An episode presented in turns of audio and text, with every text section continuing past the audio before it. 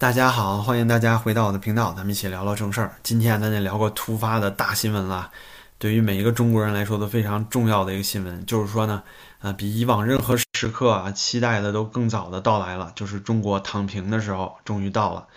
那昨天呢，这个习近平呢就带着这个中央常委会几个小矮人儿，哎，一起开了这个常委会。十一月十日，大家可以看到。呃，召开这个常委会的时候呢，说他们听取了这个新冠疫情的防控工作汇报，然后接着进一步部署优化防控工作的二十条措施。哦，这个二十条措施啊，基本上意味着中国开始准备跟新冠共存了。那我们就来一起啊，仔细的看一下，然后解读一下，讨论一下这个呃国家卫健委发出的关于进一步优化新冠疫情防控措施、科学精准做好防控的这个通知。我们看看这二十条到底都是些什么东西。首先呢，第一个啊，他说这个提高政治站位，精准的做好疫情防控工作。这里啊，就是说呢，大旗不倒啊，依然还要坚持动态清零。您可以看到啊，在他这个总方针这个部分里面，他依然写着坚定不移的落实外防输入、内防反弹，然后坚定不移的贯彻动态清零总方针，就是咱们这个圣上啊，就坚决不能错，对吧？无论如何他都是对的，所以呢，这个大旗永远在这儿。但是呢，啊，里面的这个细节就要改变了，这才是中国真正躺平的节奏。也就是说呢，也许啊，就算到了明年，就奥密克戎都过去了啊，大家都适应了的时候，这个动态清零呢，他说不定还在说自己在动态清零，对吧？进一步优化动态清零，他会一直这样说下去。还有啊，就是特别有意思的一句话，他在第一段总方针里面啊后面说呢，说这个要这个坚持既定的防控策略和方针，然后进一步呢提升科学性和精准性。就是说呢，大旗不倒，但是呢，细节要开始改变了。然后底下这些都是屁话了，什么最大程度的保护人民生命健康。那最近因为防控死的人啊，这个多的就不可计数了，基本上。所以这个就去他的吧。然后最后一句话，以实际行动贯彻落实二十大精神，就是说还是要各地方坚定的这个维持动态清零的这个策略。那这里啊，我想说，我在看完这个二十条举措之后，我第一感觉就是这里面充满了矛盾。就是说，如果你把这个总方针和它实际的这些呃举措来相对比的话，你就可以知道现在呃各地方的这个政府，如果真的是按照这个呃这个措施这个指南来执行的话，是非常困难的。这里面非常非常矛盾。但是呢，如果说他们真的内部啊会有通知，或者说啊你能够领会圣意的话，那开始躺平的话。那我们就要看接下来发生什么事情了。那咱们来首先看一下这二十条举措都是什么东西啊？第一条举措呢，就是这个对密切接触者从七天隔离三天居家变成了五天集中隔离三天居家。那这里的话，对于的是密接。然后期间呢要负码管理，不得外出，这个跟之前呢基本上是一致的。同时呢，他说这个一二三五天展开核酸检测，然后这些核酸检测呢都跟之前没有变化，只不过呢从七天集中隔离变成了五天集中隔离，这里的话时间又继续缩短了，这个呢意义不是很大。我们接下来说第二个，就是啊不再判定密接的密接，哦这个变化可就大了。因为原本呢，就是最怨声载道的，就是所谓十字花隔离，对吧？就是一个人呢，呃，感染了，那他的这个整个这个楼楼道，因为在中国大陆嘛，大家住的都是公寓，高层公寓，那公寓呢里面住户很密集，所以一个人如果感染了，他这一层再加上他数就数值的一条啊，全都要拉走隔离。那现在呢，如果说只是他一个人感染的话，他这一层很多人都不会再被判定为密接的密接了。也就是说，只有他自己、他的家人，再加上他家人这几天呢，在这个呃疫情确诊期间吧，就是直接接触的这些人，会作为密接，那其他人都不会算作密接。这里最大的区别是什么呢？就是第三点，就是对于密接来说，就是所谓高风险地区外溢人员，就是说不再算是密接的这些人来说呢，从七天集中隔离变成了居家隔离。那这样的话呢，很多方舱啊，很多外面的隔离酒店就可以不用再准备了。但我认为啊，这里有很重要的一点就是，有些人说，那是不是意味着说我们大家都可以在家待着了？有一个很大的问题就是，它这个政策来自于现在没有足够的方舱，没有足够的隔离酒店，再加上因为这个集中隔离啊，就导致的各种悲剧，对吧？像这个贵阳大巴出的事情太多了，他们没有这个管理能力。并不是说他不想带你去隔离，所以说呢，把它变成了七天居家隔离，然后不得外出。所以呢，从前三点来看，这就是一个首先就是一个巨大的变化，就是大幅减少每次需要带走集中隔离的人数。通过这个没有密接的密接，然后还有就是呃从这个高风险地区从七天隔离变成啊集中隔离变成七天居家呀，就像我说的之前十字花隔离的时候一个阳性，然后剩下的那些那些人呢，有的时候他们就把一楼人带走了，就像贵阳的事件那样，但是现在呢变成大家都可以居家了，那这个时候如果有大白来你家说要把你拉走的话，你更可以说我不去了，对不对？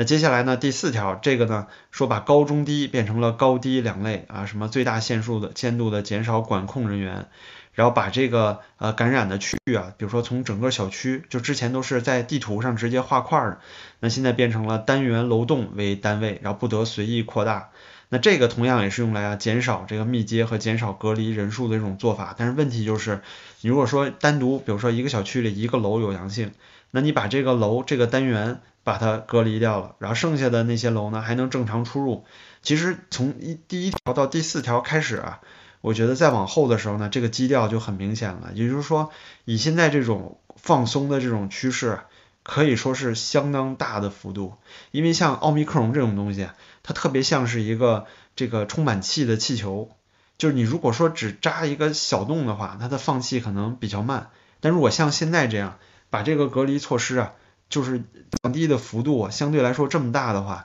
其实很快它气会就撒的特别快，这就意味着现在这个疫情啊很快就会开始扩散开来。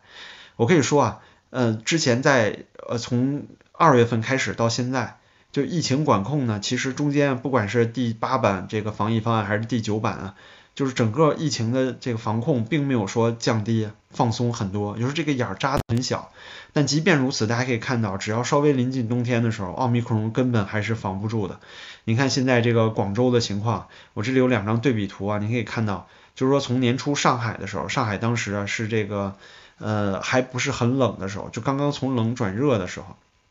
开始出现的这个呃一波大的疫情的爆发，但当时这个曲线呢上升呢也是相对缓慢，但这一次广州呢就是直线上升，所以很多人都会担心呢广州会成为下一个上海，会不会像上海那样封城？目前为止广州没有进行大范围的封城，但相应的结果就是以目前的防疫措施来看，广州是不可能控制住这一波奥密克戎疫情的。我觉得要相信科学。就是你，你不可能是有神话发生，说你既不防控，然后同时奥密克戎呢又能被控制住，那病毒是真有党性了，对吧？所以因此呢，就从这个前五条来看，就可以断定奥密克戎之后一定会大范围爆发。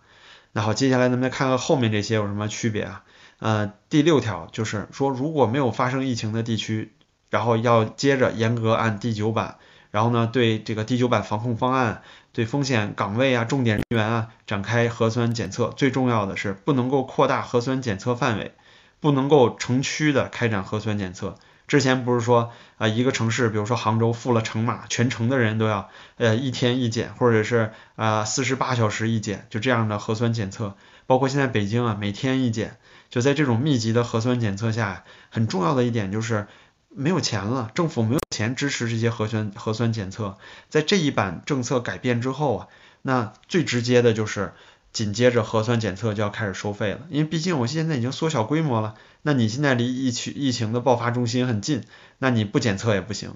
这样的话呢，就相对来说能够减少现在政府的一部分行政开支。而且大家可以看到，很多就连核酸公司啊，它开始都开始收不到钱了啊，政府都变成老赖了，因为现在整个财政就是收入啊。是非常可怜的，根本支撑不住了。整个这个方案的改变啊，其实并不是说哦，政府说突然间发善心了啊，对人民好，看最近悲剧太多了，完全不是这样的。从这里面的改变，包括这些这个疫情的变化，就细微这些防控措施的变化，就可以看到是被倒逼着必须要改。如果不改的话，这国家现在再往下就要崩溃了。就现在这个状态。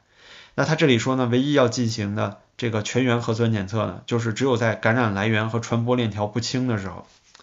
这一条就非常有意思了。因为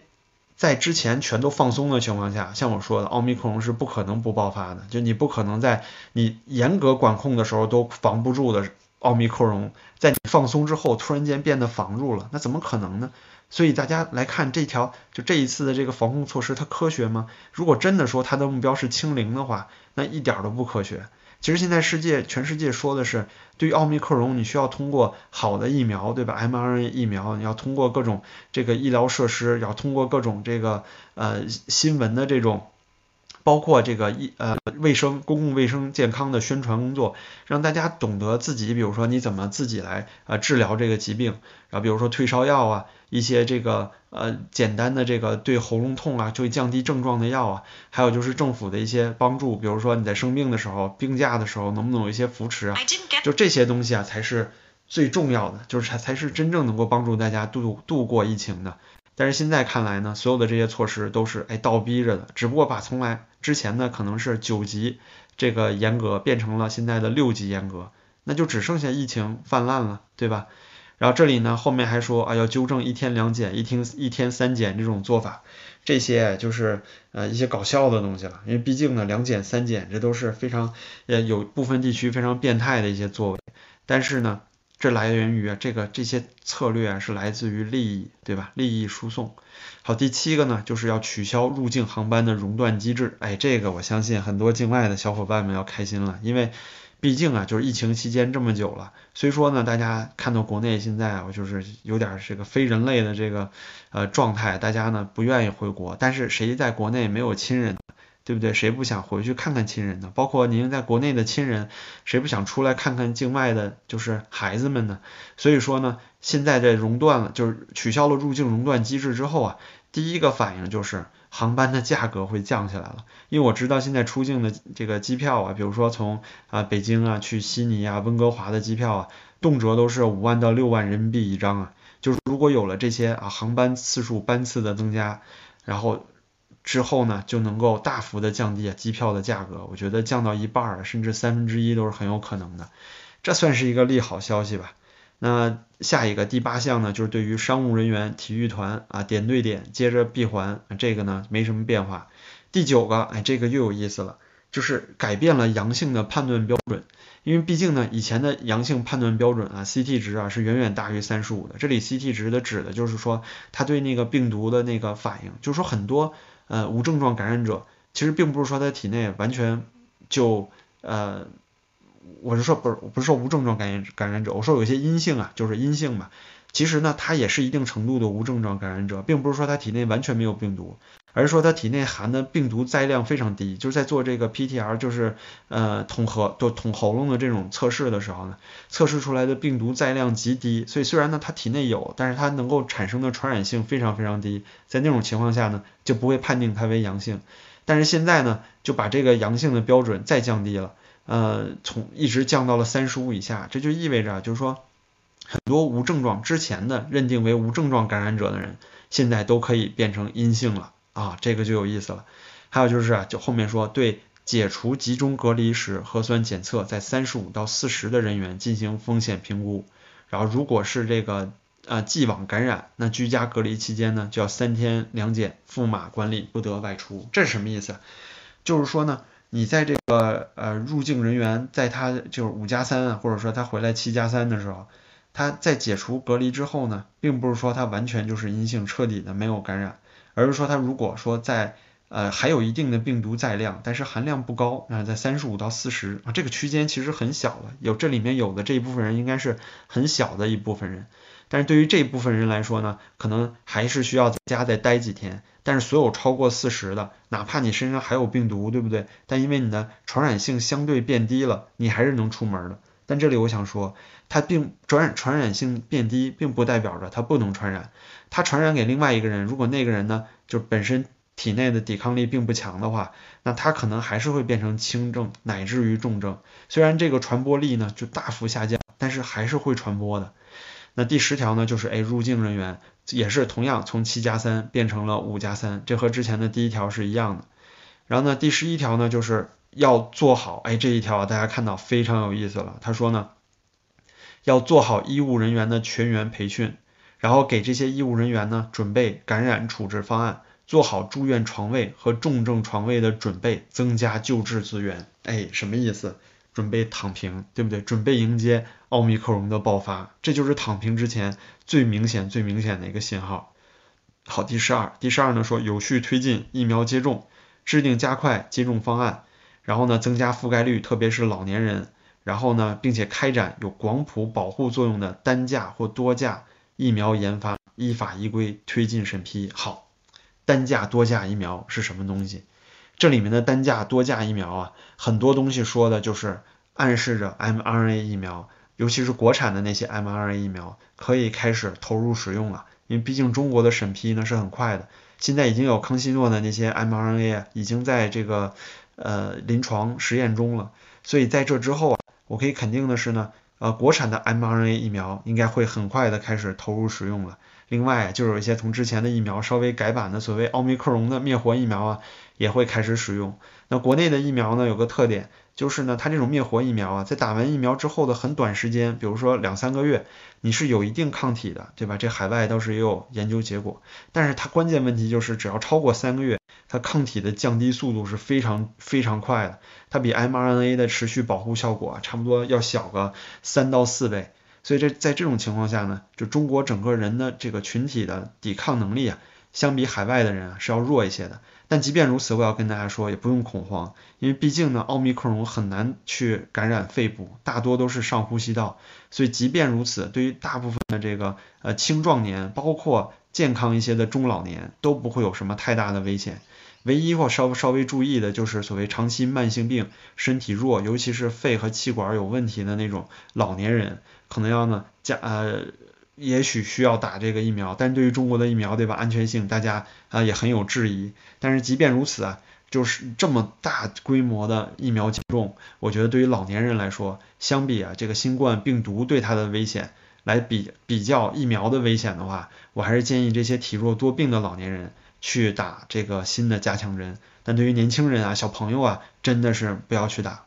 呃，第十三条呢，就是哎加强药物储备，这也是说为了躺平做准备。第十四条呢，这就是废话屁话，说加呃强化重点机构、重点人群的保护，要摸清老年人啊、基础病患者、什么呃孕妇啊、透析者的这个群体底数，这是在扯淡呢。这个事情啊，早就说在做，从来就做不好，因为你根本没有这个呃人员，没有这个能力去做这些事情。而且最关键的就是整个疫情三年，大家过来了，可以看出来。这个疫情从头到尾啊，就没有为了真正保护老年人和基础病患者而去防疫，因为所有在防疫过程中最最受影响的是什么？不就是这些慢性病吗？您看前段时间刚刚又有一个在这个新疆的这个一个啊得癌症的老年人自己自杀了，对吧？他女儿说要复仇的这件事情，大家可以上上网查一下，好像是库尔勒吧。那那个地方的这些老年人呢，大家都反映出来，就是这些有慢性病的人或者需要长期透析的人，他们根本没有办法得到有效救治，甚至就像三岁小孩这个一氧化碳中毒的那个，连幺二零现在都不能正常运作了。那您说您这个防疫保护什么人民生命啊？哎，这种就纯粹是政治上的一种啊作秀和和运动运动式的。嗯，现在是通过这个清零啊，习总拿到了所有他想要的权利，他是呃达成所愿了。好，第十五条呢，落实四早啊，这个也没什么意义，基本上还是之前那种动态清零啊，必须早发现啊，就这种呃官话。第十六也是没有任何意义，加大一刀切的整治力度，这件事儿已经整治很久了，那基本上呢啊达不到效果，那原因很简单，就是整个中央对于地方疫情管控的评价是怎么评断的，可以通过啊就是。呃，之前很多地区啊，就是防疫管理的结果可以看到，就是中央最重要的要求的一点就是你怎么管啊？我是说你不能一刀切，不能层层加码，但是最重要的还是得清零，对吧？那您说我这个地方我不一刀切，我也不层层加码，我天天进行精准防控，像今年四月份上海那样精准防控，防到最后会怎么样呢？奥密克戎就是这样一种东西，它的传染力啊超过流感。对吧？它的对身体的伤害呢，差不多现在世界的数据累计下来跟流感差不太多，但是它的传染力远远超过流感，那就意味着你只要不一刀切，不层层加码，不变态清零，奥密克戎你就清不了零。所以以现在这个状况来看，嗯，那现在这第这个第十六条呢，就是一句废话，嗯。第十七条呢，加强风控期间的这个啊隔离人员生活保障，啊这也不用说了，这些打通配送的最后一米，那之前那么多饿肚子的事情，都已经发生了。那之前里那个第十九版的方案里也有这句废话呀，有什么用呢？啊，没有意义。第十八条呢，这个是比以前啊就稍微有了一些变化，主要是针对于现在呢，呃，学校的问题。那我身边有一些朋友，真的是非常的可悲。他的小朋友呢，高一的时候上学，一九年啊，到了呃不是一九年，二零年，到了现在呢，快高三，马上要高考了，对吧？明年六月就要高考了，就几乎没怎么去学校上过课，天天都是线下教学，然后天天都是这个呃在线的课外辅导班，他们的辅导班现在都是一对一的那种了，对吧？就自己家的小灶。那这种情况，你让他怎么去高考呢？那你要说，哎，大家都封控，都在家待着，还是公平啊？不是的。那有一些城市。他其实疫情没有那么严重的地方，那对于他们的孩子来说呢，他们自然就受到的这个呃学习的培训啊、训练啊、教育的质量就要比这些风控中的小朋友高很多，对吧？像北京、上海这两年真的是封了很长时间，那最严重的其实就是像郑州、西安、武汉这些地方，基本上这三年啊有一半以上的时间都在封控，那那就在这个这一段，就像当初这个文革那那个十年，对吧？包括当初这个呃三年人祸那三年，就那段时间出来的孩子，学习质量啊，学习能力肯定是比不上以前的孩子的，或者是比不上以后的孩子的。那现在这个疫情期间的学生啊，也是个嗯比较可怜的一代了。那他这个第十八条说的就是不得随意封控，然后不得这个长这个长时间的开展线下教学。这里其实说的也是。所有的这些策略措施，包括线下教学，其实都为了防治奥密克戎，其实就是在打麻雀、消消灭蟑螂的这种行动，就是你是在跟自然规律做斗争，你做不到，那你又要对抗自然规律，对吧？又要清零，那能怎么办呢？那只能使劲的虐待人了，对吧？把人都封在家里，线下教那个变成线下教学，用这种方式来虐待人，来清零。那结果是怎么样呢？就是怨声载道，对吧？之前民怨非四起，可是啊，现在呢，你把这个防控措施给降低了，那就意味着，对吧？你既然不让大家去线下教学，那就意味着等待着这个奥密克戎大爆发了。第十九呢，企业工业园啊，这就是对应富士康的事情了，叫一企一策，一园一策啊。这里可以看到啊，富士康真是牛逼啊！我之前还想着说富士康这次要挨锤呢。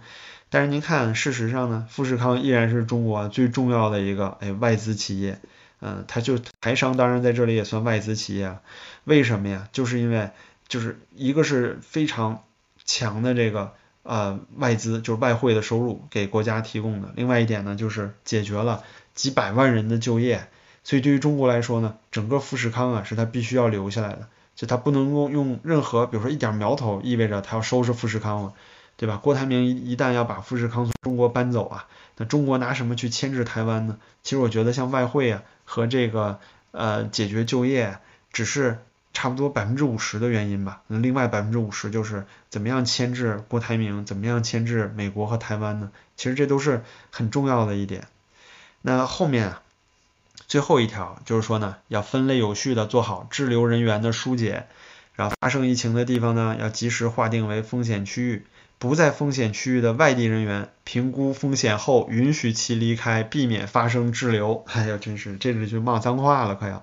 这代表就是那些在新疆啊，现在滞留到都要打算在那儿跟那个当初知青一样，都要成家立业了，工作了，都快在新疆那些人，告诉他们没事，孩子回来吧，对吧？还有就是像在北京啊，北京这个啊弹窗三，对吧？动不动就弹窗，然后让你在外地的人回不去，北京的人也出不来，就这种情况。啊，要进行一定的整治，但是呢，他后面也说了，说呢，如果是发生较多人员滞留的地方，就要有一定的疏解方案，然后呢，出发地与目的地要加强信息沟通和协作配合，然后有效防止疫情外溢的前提下，对吧？然后稳妥安排什么交通啊什么这些，好，这就是我想说的这个策略里面很多矛盾的地方，有效防止疫情外溢的前提下稳妥安排，那这里你如果说。就允许在疫情期间的人啊，这个向外流动，对吧？你不是高风险区，现在只有高低两个风险区，那只要怎么判定低风险区？你并没有给出一个详细的这个答案，对吧？这可能我们要等到第十版了。但我现在想说的就是，你现在这种呃不在高风险地区的外地人员评估风险，然后呢允许他离开，就这种行为的话。就意味着在鼓励说人员流动。那在这种情况下呢，就势必会产生疫情的外溢，这是不可能控制的。那最后的结果就是各地呢，我这儿可能努力在清零，别的地方呢躺的比我平，结果呢，我努力的清零就哎泡汤了，付之一炬。那他就会想，那我凭什么清零啊？干脆我也开始躺吧。最后大家都开始躺，然后呢就都开始外溢，最后的结果就是哎全国一盘棋，奥密克戎呢大爆发。那最后啊，就这篇呃文章里面，我觉得有有这个必要跟大家一起分享的就是这一段第四部分，这个文章的第四部分叫加强优化调整工作的组织保障。他第一段说的最重要的就是加强宣传、宣传引导和政策解读。他说绝不能造成放松疫情防控，甚至放开躺平的误读。这又是一处矛盾。你现在所有的防控，就是你你准备好更多的重症病房，准备好这个新冠的药物，然后呢，你把隔离的时间缩短，防控的地方减少，对吧？然后让大家回学校去上课，回去上班，就所有这些行为都是躺平的行为。但是你又说呢，绝对不能造成对躺平的误读。那我觉得这里你可能要重重新定义一下躺平了，对吧？嗯，那然后之后呢，就是说第二条，加强工作指导、各级培训啊，这些都是废话了。最后一段呢，就是他说，哎，要反这个他非常有意思啊，这句话，他说要坚持底线思维，突出问题导向，既要反对不负责任的态度，不能落实不到位，对吧？造成防控风险放大。然后呢，又要反对啊这个形式主义、官僚主义，一刀切、层层加码。然后呢，统筹社会经济发展、疫情防控，以实际行动效忠习主席。看，就这个意思，以实际行动呢效忠你习爷爷。那我就想说啊，这两句话不就是矛盾吗？这就是既要又要，对吧？中国这个最经典的这个矛盾思想，你既要。防止防控风险放大，既要防住奥密克戎，同时呢又不能层层加码，又不能这个呃变态清零，那你太瞧不起奥密克戎了。那最后呢就跟大家诶简单的分享一下其他国家的状况。第一个呢，咱们就看看这个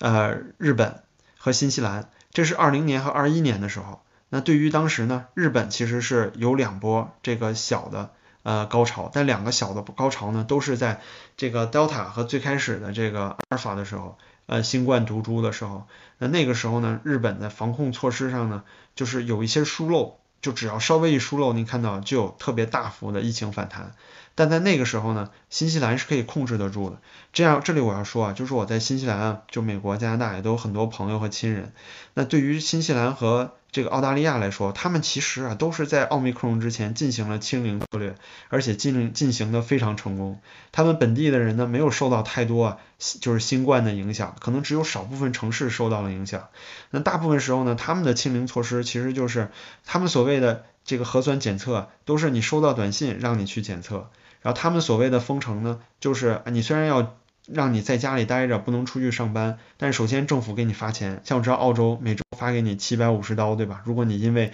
疫情防控没有收入。第二呢，就是你每天就算是在家里隔离，你还是被允许啊出去买菜、出去遛狗、出去锻炼，对吧？所以在那种情况下都可以防住 Delta。所以说变态清零呢，中国就是整个清零过程中啊，中国一开始就是用力过猛，就是做对于 Delta 来说呢，那种没人性的风控手段。呀，虽然是你也封得好，但是你看其他国家有人性的封，照样可以封得好。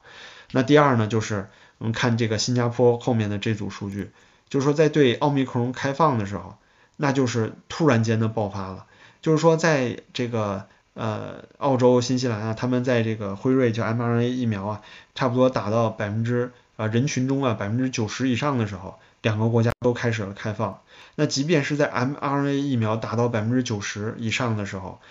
依然是出现了爆发，就是对于奥密克戎来说，因为这对于人类啊是一个新的疾病，虽然人类很习惯流感，但是对于新冠病毒这种产生的上呼吸道感染，对于人类来说是很陌生的。大部分人群的这个免疫系统呢，对它并不是非常耐受，所以因此呢，你是因为这种新的疾病到来了，一定会有一波大规模的爆发。那在这种新的疾病的爆发的过程中啊，即便它的死亡率已经低到跟流感一样，但就等等于除了流感之外，还又多了一种新的流感，就像这个禽流感一样。但是禽流感没有那么强的传染性。总之，你有了新的流感之后，你必然会造成新的病例和新的死亡，对吧？那因此呢？只要奥密克戎开始流行，只要你不变态清零，它的爆发就是一瞬间的，就是突然间的。就您看，这个之前像我刚才说的上海和广州的数据的对比，那之前上海呢，从它开始，啊，咱们就假当这些数据都是真的了，假装是数据都是真的了。那当时上海呢，等它真正开始大规模检测、开始封城的时候，它其实是之前已经爆发了。那个时候呢，还没有现在广州这么陡峭的曲线。那现在广州呢，即使这个曲线已经开始陡峭起来了，就是病例已经开始就是爆发性增长了，依然没有进行像当初上海那样的封城。所以现在我可以非常肯定的说呢，只要广州的数据不造假，它的奥密克戎啊一定会大范围爆发。并且呢，在新一版的这个所谓二十条发出之后啊，如果不控制像广州这些城市的人员的外溢呢，那全国现在就是大家一起做好准备迎接奥密克戎。嗯，然后从这个二十条发出之后呢，就是金融市场啊反应也是特别敏感。那第一呢，就是整个人民币的这个汇率对美元啊突然间就上涨了百分之一点多，就相当于一千一千个基点吧。那这里您看到这个是 USD CNY 是美元对人民币，那美元就是下跌嘛，对吧？相对来说，那因此呢，我就想说，嗯，从现在二十条来看，只要开始实施的那一刻，就意味着，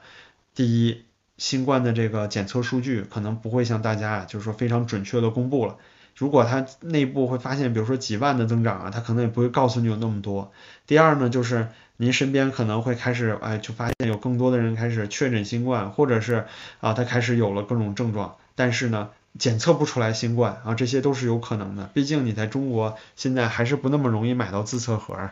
那第三点呢，就是因为奥密克戎呢即将开始大规模流行，并且最关键的是现在是冬季，冬季流行的时候，奥密克戎啊会。在这个流感的这个隐藏下，让大家呢很难会发觉，因此啊，就是说很多人在流感还是新冠之间根本分不清楚的状况下，这种流行呢会是一种不知不觉的状态。但是呢，很多家里呢也有老人啊，就是说相对比较弱的人呢，我就建议大家呢早点让这些呃身体虚弱的老人，或者说气管上呼吸道嗯不太好的人呢，呃打一下加强针，多多少少有一些作用。至于其他人呢，您家里啊准备好退烧药，准备好啊止痛药，就是嗓子痛，因为这些是比较主要的这个症状嘛，然后止咳药啊准备好这些东西，然后呢平稳的应对奥密克戎就好了。可以跟大家说呢，看到那么多国家的数据，奥密克戎一点也不可怕，绝对不会要你的命的。而且这个东西啊，只要得完之后啊，没有那么多后遗症。真的没有 long covid，long covid 这种长期新冠有没有？确实有，但对于任何一种病，它都会产生相应的性这个呃后遗症，尤其对于一种全新的疾病，很多人还会产生一些心心理上的问题。这我觉得是人类社会的，包括人类自身的一种啊进化和进步的一个方式，是必然会发生的。所以大家呢做好心理准备，嗯，争取翻墙啊，多看看墙外的新闻，多看看外面的事情，就能够。嗯，不再那么恐慌，所以这个事情呢是没什么的。呃，最后呢就是非常感谢大家收看今天的节目。今天呢没有准备的太好，所以后面呢我会嗯就关于这个奥密克戎爆发之后啊，就是其他国家的那些历史的状况呢，嗯再为大家呢就是做一些分享。那这期因为这个事情太突发了，特别想跟大家一起这个讨论一下。呃，所以呢先到这里，然后呢您的支持对我特别重要，感谢您的点赞和订阅。大家都保重啊，对吧？这个尤其是在大陆的朋友们，奥密克戎要来了，大家保重啊。嗯，最后呢，希望大家平安，我们下期再见。